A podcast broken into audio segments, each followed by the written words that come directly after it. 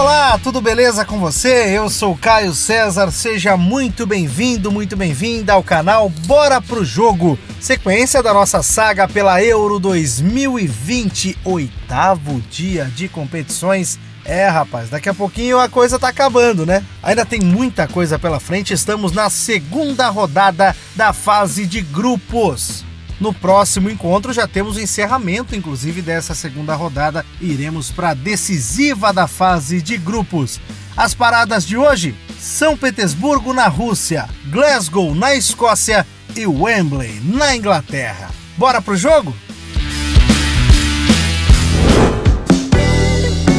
Começando então falando desse jogo das 10 horas da manhã, jogo que aconteceu em São Petersburgo, na Rússia, Suécia e Eslováquia, um jogo um pouquinho mais fraco assim tecnicamente. A Suécia vinha de um empate, né, contra a Espanha na primeira rodada em 0 a 0. A Eslováquia vinha de vitória para cima da seleção da Polônia pelo placar de 2 a 1. E o que se viu foram dois times um pouco mais medrosos, digamos assim. Dois times que seguram um pouco mais a bola no campo de defesa, tem um pouquinho mais de medo de tomar gol. E o placar não poderia ser diferente, né? Placar magro.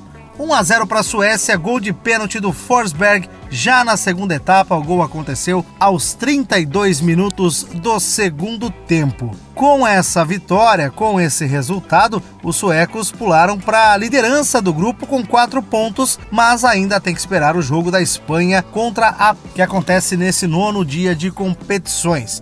Se a Polônia vencer, embola tudo, né? Porque daí todo mundo fica. Aliás, a Suécia fica com 4, a Eslováquia e a Polônia iriam a 13 e a Espanha ficaria em último. A Espanha vencendo, dependendo do placar que a Espanha faça contra a Polônia, torna-se líder deste grupo também.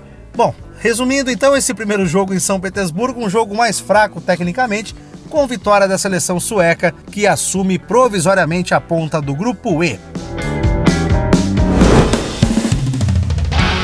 Uma da tarde tivemos o jogo entre Croácia e República Tcheca. A República Tcheca está fazendo uma boa Eurocopa. O Chic, Patrick Chic, olho nesse cara aí, já fez o terceiro gol dele na Euro 2020. Na primeira rodada fez um gol do meio de campo, né? E hoje fez o gol da República Tcheca, gol de pênalti aos 37 minutos do primeiro tempo. Aos dois da segunda etapa, o veterano Perisic empatou para a Croácia e o jogo ficou nisso. Placar de 1 a 1 em Glasgow, na Escócia. E a situação desse grupo é a seguinte, com esse resultado de Croácia e República Tcheca. Os tchecos lideram com quatro pontos ao lado da Inglaterra. Já já falaremos do jogo da Inglaterra contra a Escócia. A Croácia é a terceira colocada com um pontinho, né? Conquista seu primeiro ponto nessa Eurocopa, aliás. E a última colocada é a Escócia, também com um ponto, perde ali no saldo de gols para a Croácia. Esse jogo foi o mesmo estilo praticamente de Suécia e Eslováquia, um jogo um pouco mais travado, principalmente no meio-campo.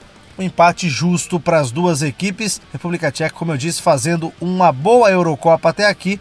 A Croácia ainda tentando se encontrar. Na próxima rodada, a Croácia vai encarar a equipe da Escócia. As duas brigam por uma vaga, seja ela a segunda colocação ou tentando ficar como um dos terceiros melhores colocados. E a República Tcheca vai encarar a Inglaterra, a Inglaterra buscando a liderança. Passamos então direto para esse jogo Inglaterra e Escócia, um jogo cheio de história, jogo que marcava o encontro das duas seleções mais antigas do planeta, digamos assim. O primeiro jogo entre elas foi em 1872, um 0 a 0. E elas não se enfrentaram tantas vezes assim, aliás, pouquíssimas vezes em competições internacionais. A última vez foi em 1996, na Euro, vitória por 2 a 0 da Inglaterra. A Escócia, que teve bons times durante toda a história do futebol, a Inglaterra também com bons times, e o momento da Inglaterra, óbvio, é muito melhor do que o da Escócia. Então todo mundo colocava a Inglaterra como franca favorita e esse favoritismo acabou ficando no pré-jogo, porque o que se viu foi um jogo bastante equilibrado, inclusive. Teve chance da Escócia, teve chance também da equipe da Inglaterra, mas você pega, por exemplo, a posse de bola nesse jogo, 60% para a Inglaterra e 40% para a Escócia. Não é uma diferença tão gritante assim. Número de chutes a gol, a Escócia teve 11 a Inglaterra teve 9. Então você percebe essa, esse equilíbrio na partida. Realmente o 0 a 0 acabou ficando de bom tamanho. Poderia até ser 1 a 1 2 a 2 mas acho que o empate não há merecimento no futebol. Mas se for falar em merecimento, acho que o empate é o melhor resultado para essas duas equipes mesmo. A gente falava sobre os grupos, né? Só repetindo então esse grupo D da competição, República Tcheca líder com 4 pontos, Inglaterra segunda com 4 pontos também, Croácia e Escócia cada uma tem um ponto na próxima rodada nesse grupo D. A Inglaterra vai encarar a equipe da República Tcheca e a Croácia enfrenta a Escócia. Fechamos então esse oitavo dia de competições da Euro 2020. No próximo episódio, o nono dia, fechamento do grupo F. Falta o jogo da Espanha, né? No grupo E, mas fechamento da segunda rodada nesse grupo da morte, o grupo F. As nossas próximas paradas, então, às 10 da manhã deste dia 19 de junho de 2021, o nono dia da Euro 2020, Hungria e França se enfrentam na Puskas Arena em Budapeste. Uma da tarde que jogo, hein? Tem Portugal e Alemanha na Arena de Munique. E para fechar o dia, fechando o grupo E da competição, teremos Espanha e Polônia no La Carturra Stadium em Sevilha, fechando esse nono dia de competições da Euro 2020.